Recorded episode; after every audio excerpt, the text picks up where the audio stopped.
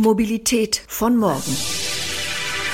Eine starke deutsche Automobilindustrie. Vorentwicklungs- und Forschungsstadium. Jeder dritte Autohändler sowieso. Podcast. Herzlich willkommen, meine Damen und Herren, zu meinem Podcast Mobilität von morgen. Mein Name ist Guido Reinking. Haben Sie sich nicht auch schon mal gefragt, warum die Kfz-Versicherung in den vergangenen Jahren nicht billiger geworden ist? Schließlich werden unsere Autos doch immer sicherer und sind auch mit sehr vielen Assistenzsystemen ausgestattet, vom Spurhalte bis zum Notbremsassistent, von ESP bis PDC. Ich vermute, viele Menschen wissen gar nicht, was ihr Auto mittlerweile alles kann, um Unfälle zu vermeiden. Wo liegt also das Problem? Warum sinkt die Zahl der Unfälle und vor allen Dingen die Höhe der Schäden nicht stärker, als das tatsächlich der Fall ist? Darüber spreche ich gleich mit Jörg Rheinländer. Er ist Vorstand der HUK Coburg und dort verantwortlich für die Kfz-Sparte. Dazu muss man wissen, dass die HUK in Deutschland Marktführer bei den Autoversicherungen ist.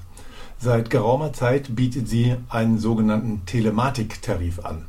Dabei wird das Fahrverhalten des Kunden permanent aufgezeichnet und bewertet. Die Idee dahinter, wer sicher fährt, wird belohnt und kann so fast ein Drittel der Versicherungsprämie sparen. Das ist natürlich vor allen Dingen für junge Fahrer sehr interessant, die ja derzeit extrem hoch in der Versicherung eingestuft sind. Jörg Rheinländer wird uns sagen, warum extrem langsame Fahrer nicht unbedingt die sichereren sind und warum die Zahl der Unfälle seit 2010 kaum noch sinkt und welche Erfahrungen die HUK bei der Versicherung von Elektroscootern gemacht hat, denn auch dort ist diese Versicherung aktiv. Nach unserem Gespräch geht es dann in meinem Kommentar, was uns bewegt, um die Automesse IAA, die ja künftig nicht mehr in Frankfurt stattfinden soll und ganz anders werden soll als eine klassische Automesse. Ob das gut geht? Aber zunächst zu Jörg Rheinländer. Herr Rheinländer, Sie sind Chef der Kfz-Sparte der HUK Coburg und das ist der größte Kfz-Versicherer in Deutschland. Das ist in der Tat richtig. Ja. Wir sind sozusagen Marktführer in Deutschland, ähm, haben äh, 12 Millionen versicherte Fahrzeuge bei uns im Bestand. Ist das äh, profitabel? Früher war die Kfz-Versicherung ja schon immer so am Rande der Profitabilität. Man hörte von den Versicherern, dass sie das eigentlich nur machen, um sich neue Kundengruppen zu erschließen. Ist das für sich genommen ein profitables Geschäftsmodell? Also das ist bei uns natürlich eine spannende Frage. Äh, wir sind Versicherungsverein auf Gegenseitigkeit. Und bei uns, in unserem Auftrag letzten Endes, von unseren Eigentümern, das sind unsere Kunden, ist uns reingeschrieben worden, wir sollen günstigen Versicherungsschutz anbieten. Mhm. Das heißt, na, äh, wir haben, also die Kfz-Sparte ist zyklisch vom Geschäft. Wir haben Zyklen letzten Endes vom Ertrag her, die ungefähr eine Länge von sieben Jahren haben. Da haben wir, haben wir Berge und Täler, das beobachten wir schon länger im Markt. Das beobachten Sie in vielen Volks also Märkten letzten Endes, dass sie solche Zyklen haben. Aber wir haben natürlich einen gewissen Anspruch an, an den Gewinn, den wir dort erzielen, über einen Zyklus hinweg, der aber relativ gering ist von der Marge, im mhm. unteren einstelligen Bereich. Also Sie wollen nicht draufzahlen mit anderen Worten. Wir wollen sozusagen das Risiko letztendlich und auch das, dafür, dass wir wachsen weiter. Also die Kunden finden unser Geschäftsmodell attraktiv. Unser Geschäftsmodell ist ja so, dass die Kunden eigentlich zu uns kommen und die Versicherung nachfragen. Mhm. Ähm, das wollen wir weiter aufrechterhalten und dadurch, dass wir wachsen, brauchen wir natürlich auch weiteres Sicherheitskapital. Aber na, wir haben jetzt äh, keine Gewinnmaximierung wie eine Aktiengesellschaft äh, bei uns im Gesellschaftszweck.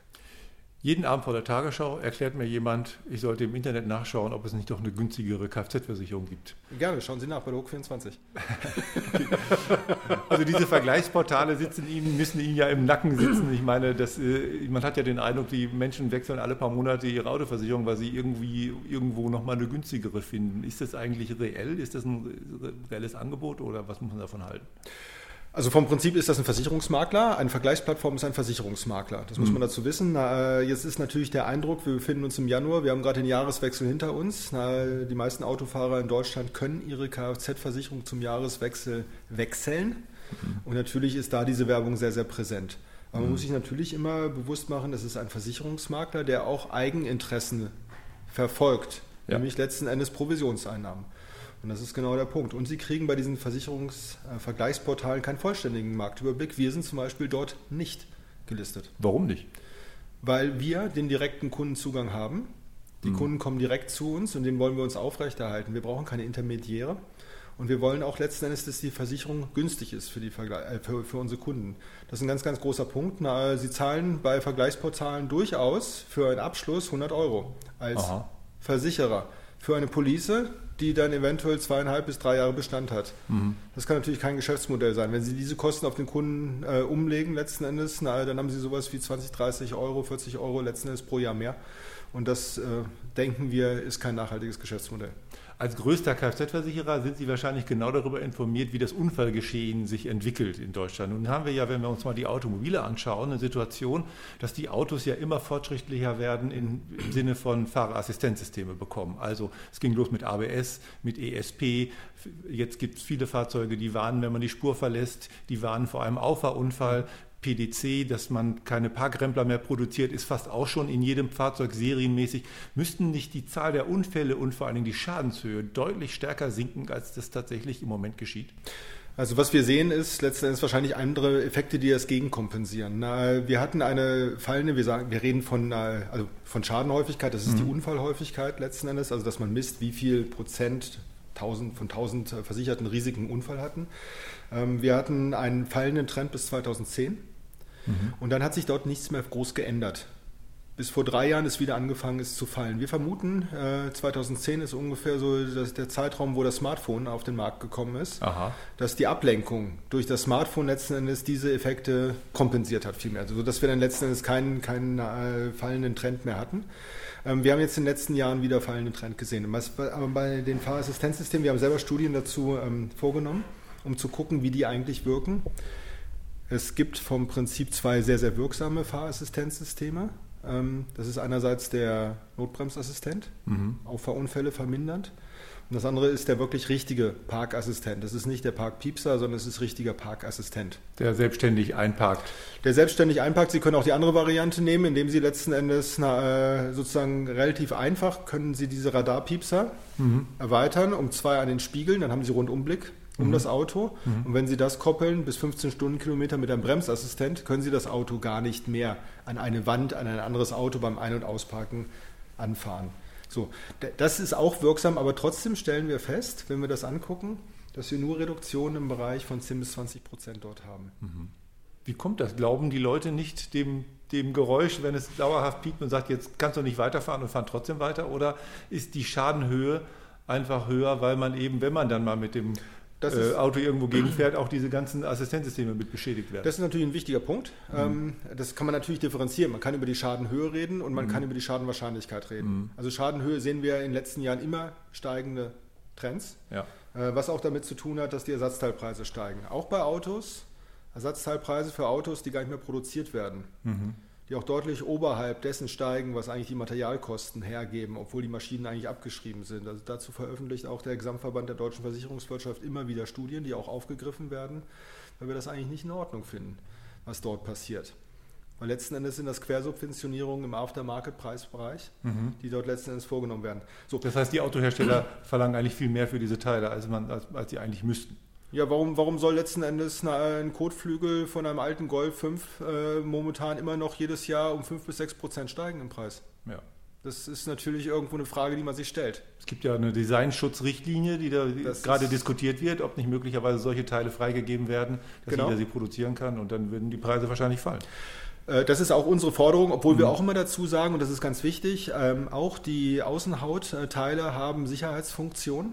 Mhm. Insbesondere auch beim passiven Schutz letzten Endes. Also auch gerade eine Motorhaube, Sie können nicht einfach eine Motorhaube austauschen. Sie können nicht einfach sagen, ich nehme mir sozusagen jetzt aus, aus einer dritte Weltstaaten mhm. äh, eine Ware, weil die Motorhaube zum Beispiel ganz wichtig beim Fußgängeraufprall die ja. Energie vernünftig auffangen muss.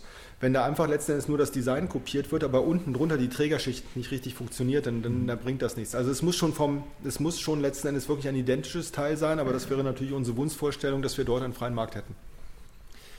Fahrerassistenzsysteme entwickeln sich ja immer weiter und die höchste Stufe wird irgendwann mal das autonome Fahren sein. Man weiß nicht genau, wann es kommt, aber es wird ja, die Automobilindustrie entwickelt ja mit Milliardenaufwand an diesen Technologien. Ja. Braucht ein solches Fahrzeug noch eine Versicherung oder ist Ihre Erfahrung mit den äh, Systemen, über die wir gerade gesprochen haben, dass auch Fahrzeuge, die theoretisch autonom fahren und damit eigentlich unfallfrei sein sollten, auch noch versichert werden sollen?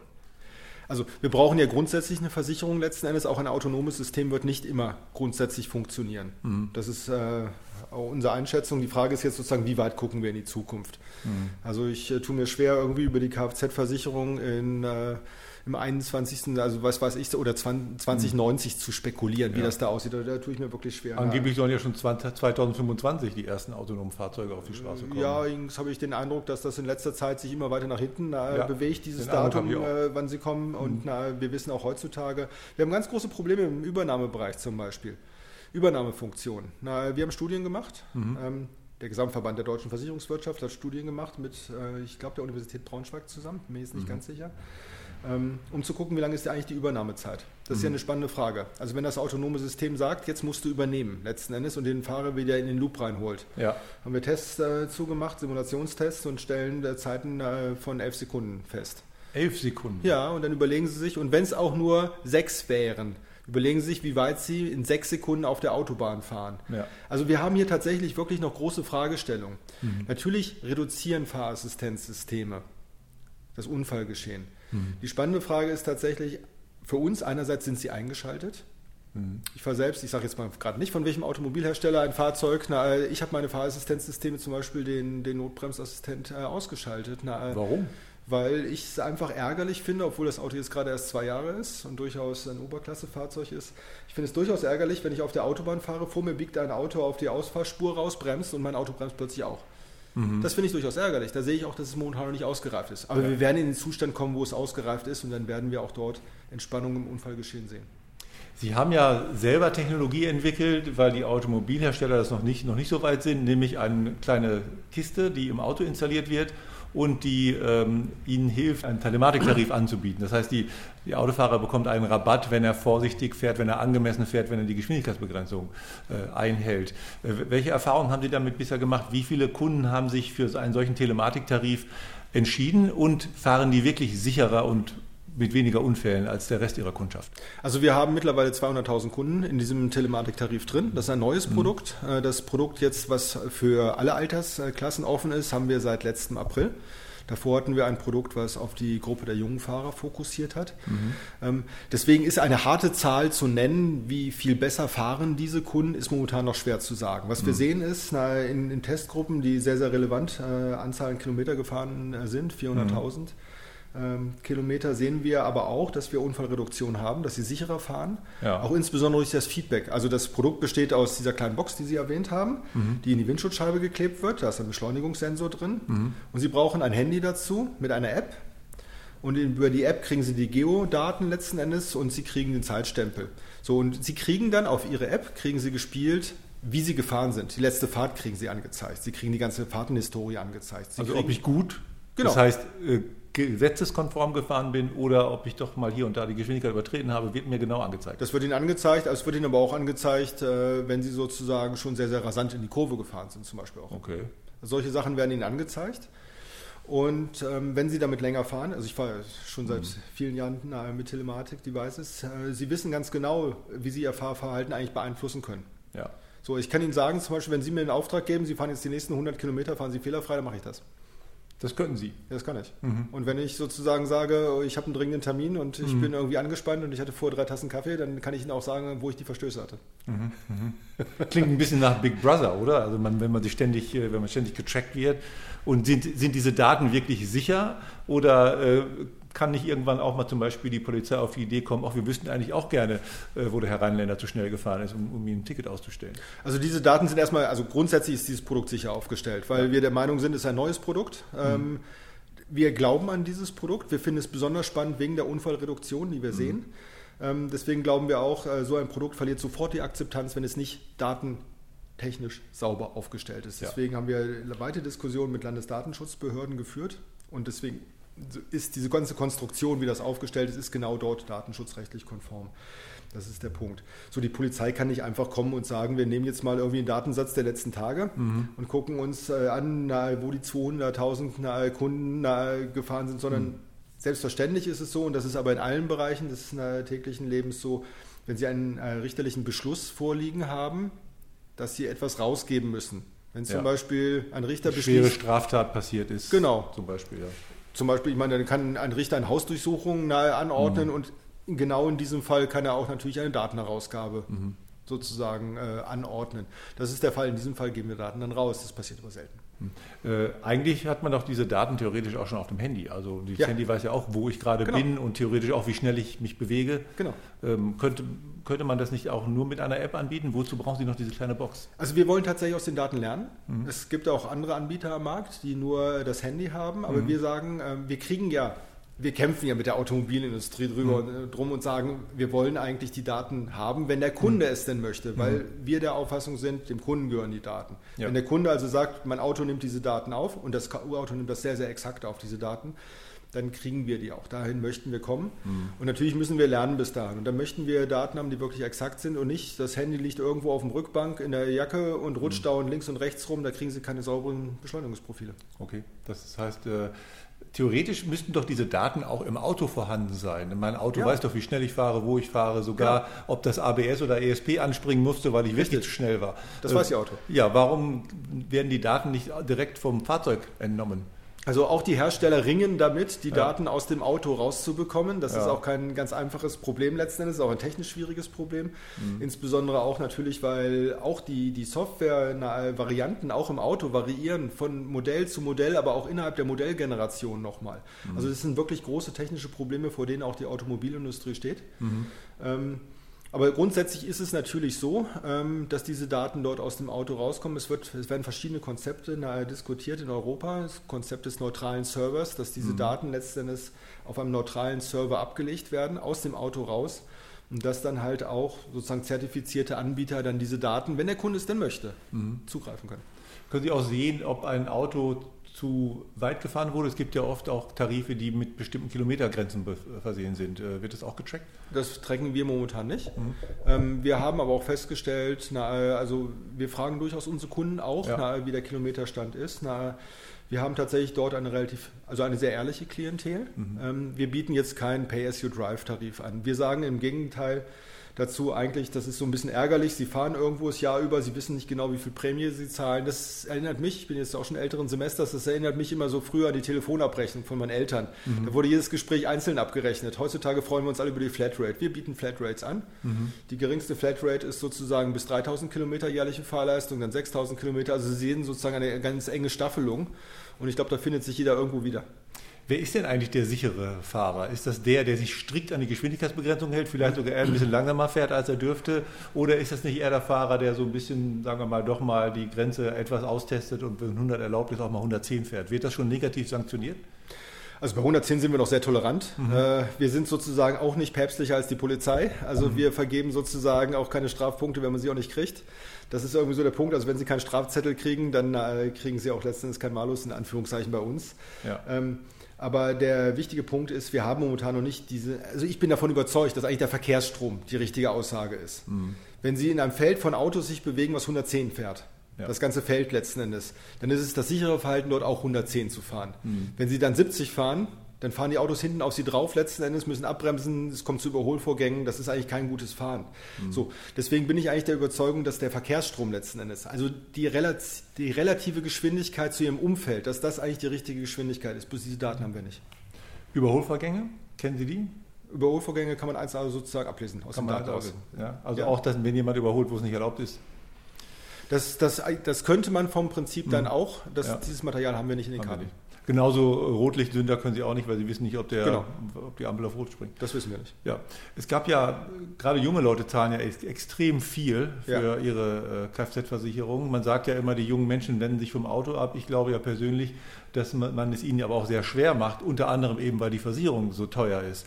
Ist das der ideale Königsweg, um äh, jungen Menschen auch das Auto wieder für junge Menschen das Auto attraktiver zu machen, weil die Versicherung über solche Telematiktarife auch für junge Fahranfänger günstiger sein kann? Das, davon gehen wir aus. Also unser Slogan ist sozusagen auch eine, ein sehr erfolgreicher Versuch in Deutschland und jetzt schon etabliert, ist das begleitete Fahren.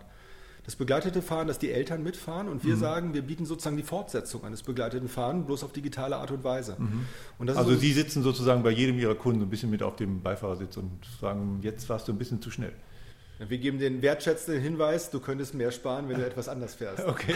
Das ist ein anderer Ansatz sozusagen. Anderer Das ist der, Ansatz, die Frage, ist ist wie äh, sozusagen das funktioniert mehr oder weniger. Mhm. Braucht man den Zeigefinger oder sagt man nicht, äh, guck, du kriegst einen Anreiz, etwas günstiger zu, zu fahren, letzten Endes eine Prämie zu sparen, wenn du besser fährst. Wie viel kann man sparen? Man kann bis zu 30 Prozent sparen. 30 Prozent. Aber da muss man sich wirklich genau an die Buchstaben des Gesetzes Dann muss man schon sehr, sehr exakt fahren, ja. Wie genau ist denn das? Ich, also mein Auto zum Beispiel warnt mich theoretisch auch, wenn ich zu schnell fahre, weil es die Geschwindigkeitsbegrenzung entweder über eine Kamera oder auch über die Navigationssignale kennt. Aber ich muss sagen, es funktioniert vielleicht zu 80 Prozent. 20 Prozent stimmt nicht. Ja, also wir gehen auf das Kartenmaterial, Mhm. was wir haben. Das heißt sozusagen, wenn wir ähm, Tagesbaustellen haben, Ja. auf der Autobahn zum Beispiel, dann können wir das nicht nachverfolgen. Okay. Dann gilt aber vom Prinzip sozusagen das unbeschränkte Limit, also kein Limit, letzten Mhm. Ja. Endes im Gegensatz zum, zum 80, 80 km zum Beispiel in der Baustelle. Was wir machen können und was wir auch mittlerweile machen, wir korrigieren Karten. Für die Kartenanbieter. können Für die Kartenanbieter, weil der Punkt ist letztendlich, zum Beispiel stellen Sie sich vor, ähm, Sie hatten äh, eine Zeit lang, auf, Sie hatten auf der Autobahn ein Geschwindigkeitslimit von 100. Dann haben wir mehr oder weniger eine Verteilung äh, um diese 100 rum. Also die, die na, Fahrer fahren dann meistens so, also wenige fahren unter 100. Die meisten fahren dann so im Bereich um die 110 bis 115 Stundenkilometer. Es gibt ein paar, die drüber fahren. Das ist ein ganz typisches Muster. Wenn das dann weggenommen wird, dieses Limit, dann pendelt sich die Geschwindigkeit auf einem höheren Muster ein. So, und das ist tatsächlich trennscharf. Damit korrigieren wir Karten. Ja, das scheint ja eine sehr spannende Sache zu sein. Ist das so ein bisschen auch ein Einstieg in diese vor Jahren schon mal diskutierten Pay-as-you-drive-Tarife, wo man auch wirklich nur für die Fahrt zahlt, die man Nein, das machen, wir, das, das machen wir wie gesagt nicht. Na, äh, wir glauben auch, dass das, na, äh, das ist, der Geht Kunde so möchte das nicht. Das ist Ja. so der Punkt letzten Endes. Der Kunde möchte eigentlich wirklich irgendwo so eine Art Flatrate haben. Er möchte eine Ja. Vergünstigung dann auch sehen. Ja. Aber so attraktiv ist die Versicherung nun auch wieder nicht, dass er dann wirklich bei jeder Fahrt dann irgendwie schaut. Es gibt solche Anbieter am Markt, aber Mhm. na, äh, es ist noch nicht so weit verbreitet in Deutschland. Können Sie sagen, wie viele Unfälle vermieden wurden durch so, solche äh, Tarife oder durch diesen Telemarketing? Also wir sehen in unserer Testgruppe sehen wir 20 Prozent. Das ist sozusagen die Hoffnung, Mhm. dass wir da hinkommen. Na, das müssen wir noch validieren. Das ist sozusagen nicht wissenschaftlich bisher äh, Ja. bewiesen. Na, aber das ist so die Range, in der wir hoffen, dass wir hinkommen. Wir glauben auch, dass wir dieses Feedback, was wir jetzt machen, wir lernen ja auch. Mhm. Wir kriegen, das ist auch sehr schön bei so einem Produkt, wir kriegen ziemlich direktes Feedback auch selbst von den Kunden über den, einfach über den App Store. Sie kriegen einfach, das ist ja ein wichtiger Ja. Punkt letztendlich, das ist was ganz Neues. Die Sie Kunden sagen Ihnen, was sie von der App halten. ja, und wir freuen uns zum Beispiel momentan, wir haben jetzt gerade erreicht, na, äh, das ist auch letztens, da sind wir auch hochgelaufen, da sind wir auch besser geworden. Wir haben jetzt zum Beispiel beim Apple App Store na, äh, vier Sterne erreicht. Okay. Das, da sind wir richtig stolz drauf.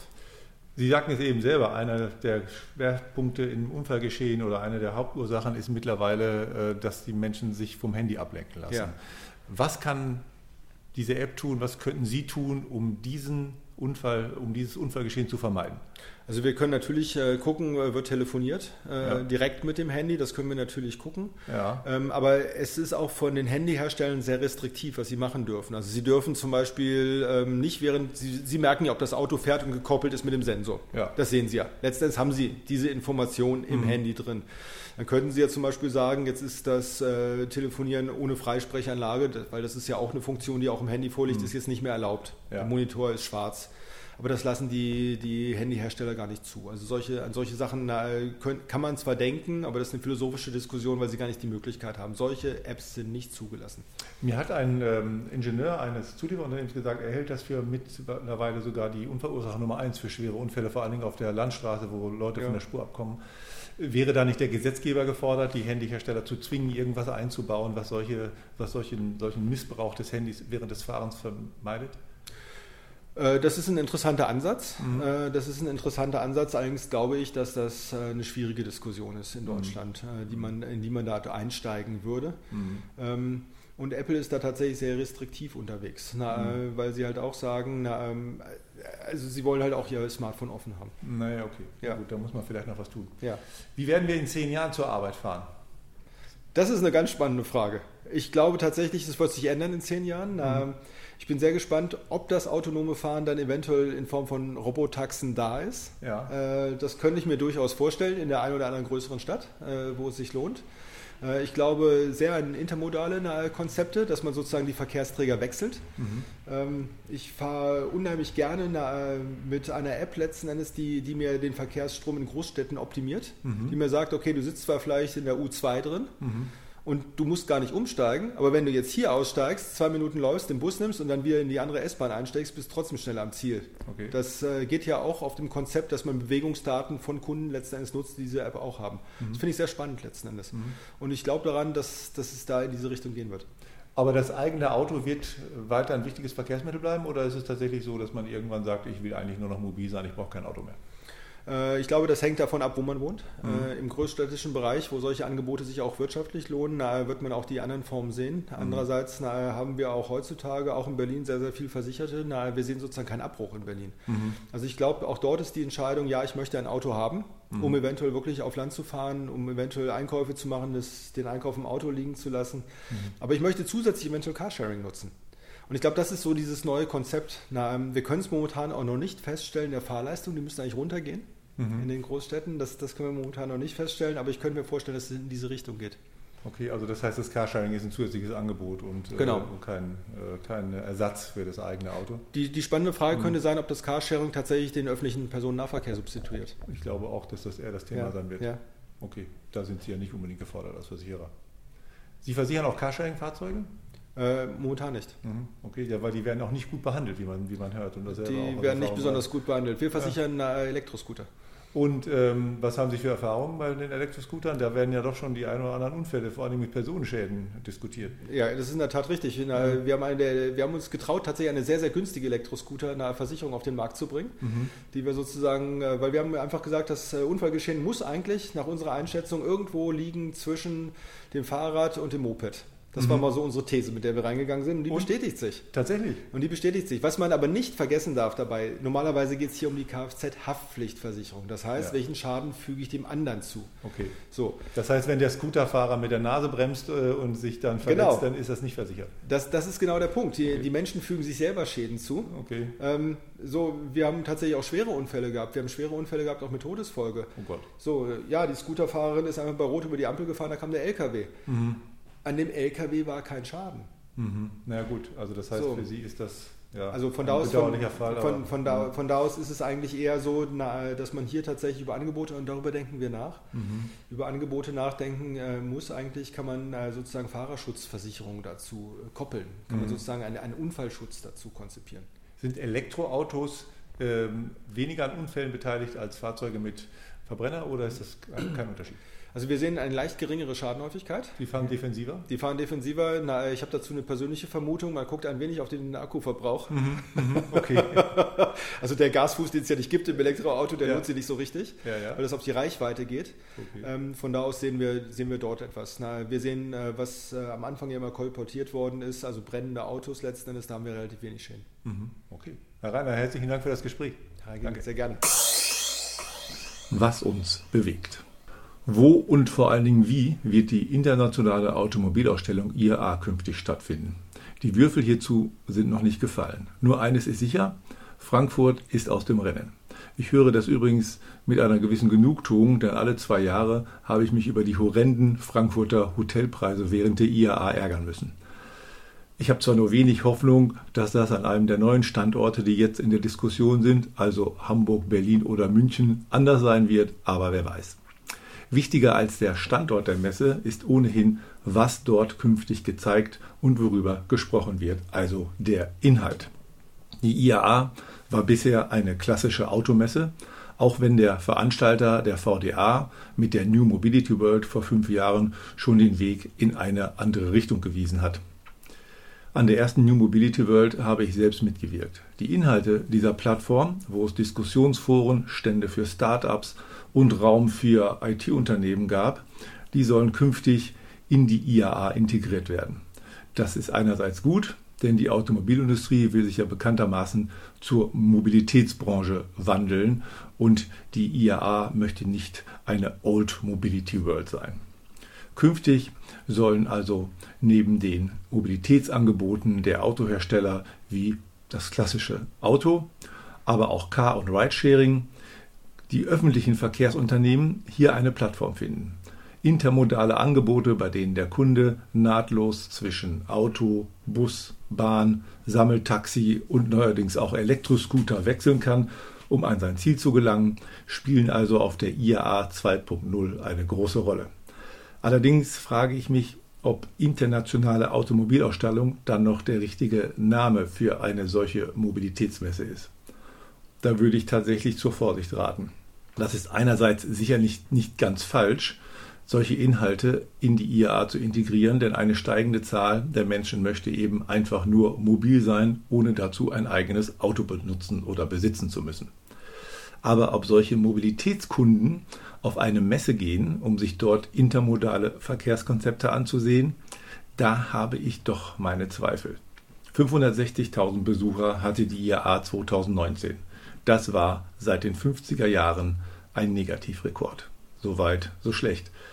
Aber, und auch das sollte man bedenken, 560.000 sind nicht wenig und damit ist sie noch immer die besucherstärkste Messe in Deutschland. Die oft zitierte und viel gelobte Computerspielemesse Gamescom hatte 2019 und zwar auch ohne, dass ein Wochenende von Demonstranten die Eingänge blockiert wurden, nur etwa halb so viele Besucher. Und auch die viel zitierte Consumer Electronics Show CES in Las Vegas, die ja fast schon eine kleine Automesse geworden ist bei den vielen Fahrzeugpräsentationen, die dort in diesem Jahr stattgefunden haben. Auch die CES hatte nur 170.000 Besucher.